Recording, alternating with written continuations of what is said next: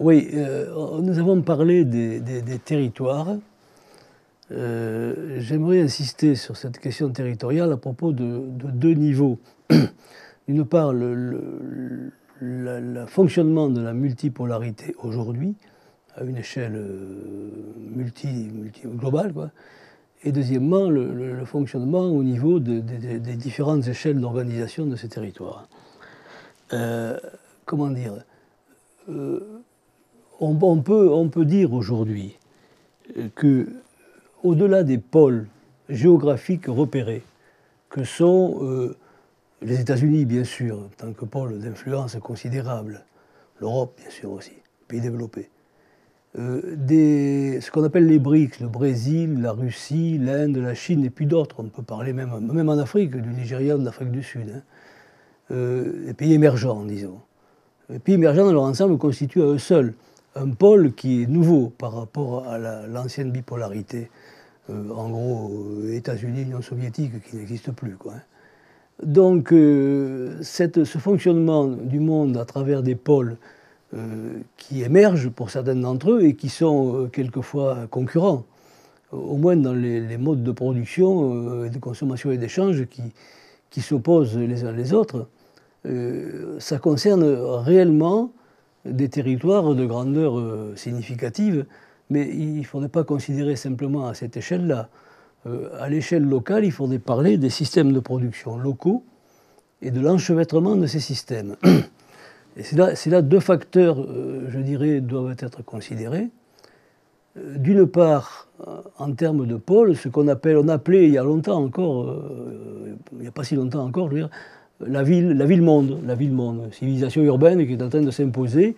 On disait, on disait par exemple, on disait par exemple que, et on, peut le dire, que une civilisation urbaine est en train de se construire quand on, quand on appuie ça avec un chiffre que dans 30 ans d'ici, on aura 70% de la population du monde qui vivra dans les villes.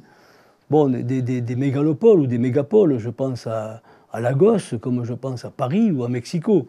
Euh, on a effectivement des, facteurs de, production, des facteurs de consommation qui... Euh, tout le monde a son portable partout. Il y, a, des choses qui sont communes à l'ensemble du pôle urbain, des pôles urbains. Euh, au point même qu'on peut dire que nous avons aujourd'hui, sur, l'espace euh, planétaire, une sorte de pôle qui n'est pas, circonscrit, délimité par des grands États ou des, sous-groupes d'États, qu'on peut appeler un pôle urbano-industriel qui est déterminant dans l'évolution de la production, de la consommation et des échanges. Euh, je, mettrai par opposition, un peu presque pédagogiquement, cette question du pôle urbano-industriel euh, en relation avec ce qu'on appelait, il y, a, encore 150 ou 200 ans, la, fabrique. La fabrique, c'était l'usine, c'était souvent des artisans. Euh, la fabrique, elle a perduré même quand euh, l'industrie s'est développée. Elle était circonscrite à une collectivité locale, souvent. il y avait le clocher. les institutions de la collectivité locale, le maire, en l'occurrence, ou celui qui faisait office de maire, géraient les équilibres sociaux euh, et les équilibres économiques entre une, multitude de manouvriers, c'était souvent des ouvriers agricoles ou des petits propriétaires agricoles qui étaient là, ou des gens déjà engagés dans une production euh, artisanale ou industrielle. Il y avait dans la fabrique, il y avait le clocher euh, aussi qui était là, qui réglait les comportements éthiques ou moraux. ce monde a, explosé. Ce monde a explosé, il explose encore dans certains endroits parce qu'il existe encore dans certaines zones géographiques, mais il a explosé euh, carrément, il, aurait explosé certainement définitivement dans 50 ans si on est dans une civilisation euh, réellement urbaine, comme les, nouvelles technologies de l'information et de la communication ou l'évolution économique pourraient, nous, pourraient, le, le faire advenir, disons. Quoi, hein. Mais je crois qu'il faut regarder en arrière vers cet ancien pôle, la fabrique. Aujourd'hui, la fabrique, euh, le, maire de, New York, le président de la région Île-de-France, ce sont les, les PDG de la fabrique en question. Euh, ils investissent. Ils investissent, et ce qui est intéressant aussi, c'est quand on regarde l'investissement public dans notre pays, c'est 70% par les collectivités locales. Et effectivement, les, grosses collectivités, mais aussi les petites communes, mais les grosses collectivités pèsent beaucoup. Euh, c'est l'eau, c'est l'air, c'est les transports, c'est les déchets, tout ce qui est environnement pèse beaucoup. mais au-delà de l'environnement, 70%. L'environnement stricto sensu, l'air, l'eau, les déchets, l'espace vert, etc., c'est à peu près 20% de l'investissement des collectivités locales. Donc le, PDG, le maire, se trouve à la tête d'un fonds d'investissement absolument considérable. De là à le comparer à un industriel, non, on ne peut pas le comparer. Mais comme l'industrie, le développement économique, l'emploi sont imbriqués dans ces politiques euh, territoriales, euh, effectivement, euh, on ne peut pas négliger qu'il existe un pôle un peu particulier qui n'a pas de, qui est complètement éparpillé sur le territoire mondial, à travers au moins les mégapoles et les mégalopoles, qui est un facteur de, diffusion, de, production, euh, de modèles assez, assez normalisés finalement.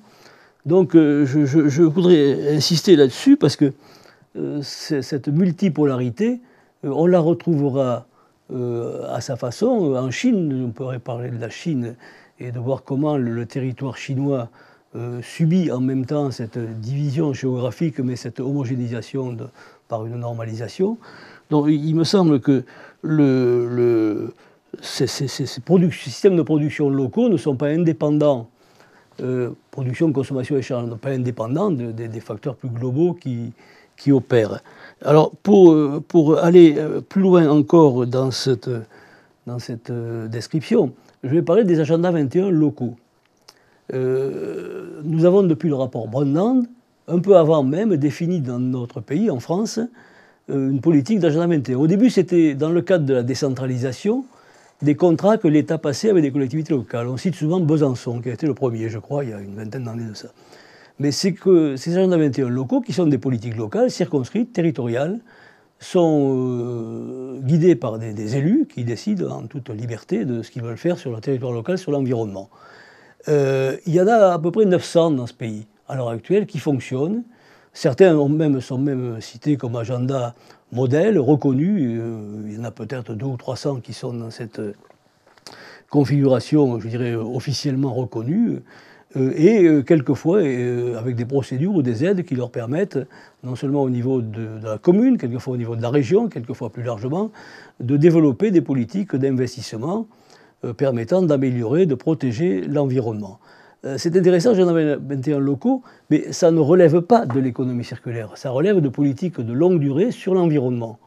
Or, depuis quelques années, euh, l'économie circulaire, qui n'est pas seulement les déchets, qui essaye en même temps de rassembler, pour, parler rapidement, hein, les, process, les procédures technologiques de l'écologie industrielle euh, avec les politiques de construction euh, sociale euh, du territoire lui-même, cette écologie industrielle interroge d'abord les industriels, mais ils ont répondu les industriels. Je citerai un exemple, par exemple, au Havre, c'est Celibex, c'est une entreprise de, déchets dangereux qui recycle comme effluent gazeux du CO2, qui le purifie et qui le revend euh, à des industriels qui sont intéressés à utiliser ce CO2.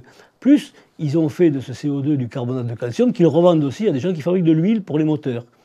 Euh, plus encore, euh, ils vendent de la vapeur d'eau sous pression, 20 bars, quelque chose comme ça, qui est revendue à 50 km à la ronde à des industriels qui s'en servent pour fabriquer eux-mêmes leur électricité.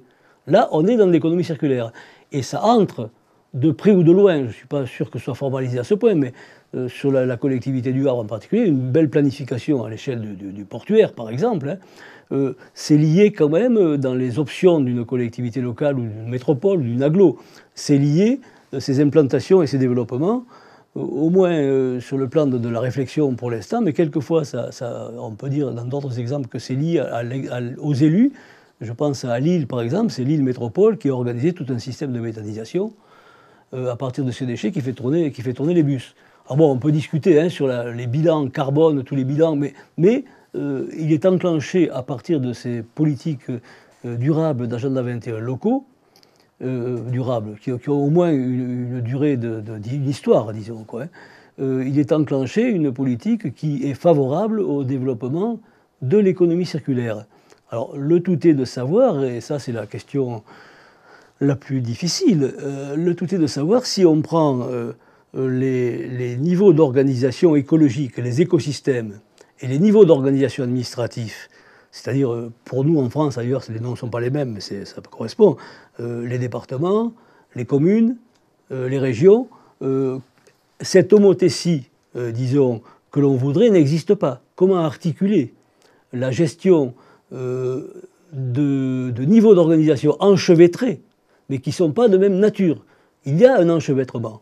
Il n'est pas de même nature pour ce qui est des niveaux administratifs, de ce qui est des niveaux écologiques. Cela dit, la gestion, elle, la gouvernance, comme on dit, elle doit tenir compte de cet enchevêtrement. Sinon, elle ira dans un sens ou dans l'autre sans satisfaire les deux exigences euh, d'enchevêtrement écologique et d'enchevêtrement administratif. Ça veut dire le fonctionnement de l'administration conformément à des contraintes écologiques. Si on prend le troisième tour de la décentralisation, je voudrais finir là-dessus, on peut le juger de deux façons en France. Il est à l'ordre du jour.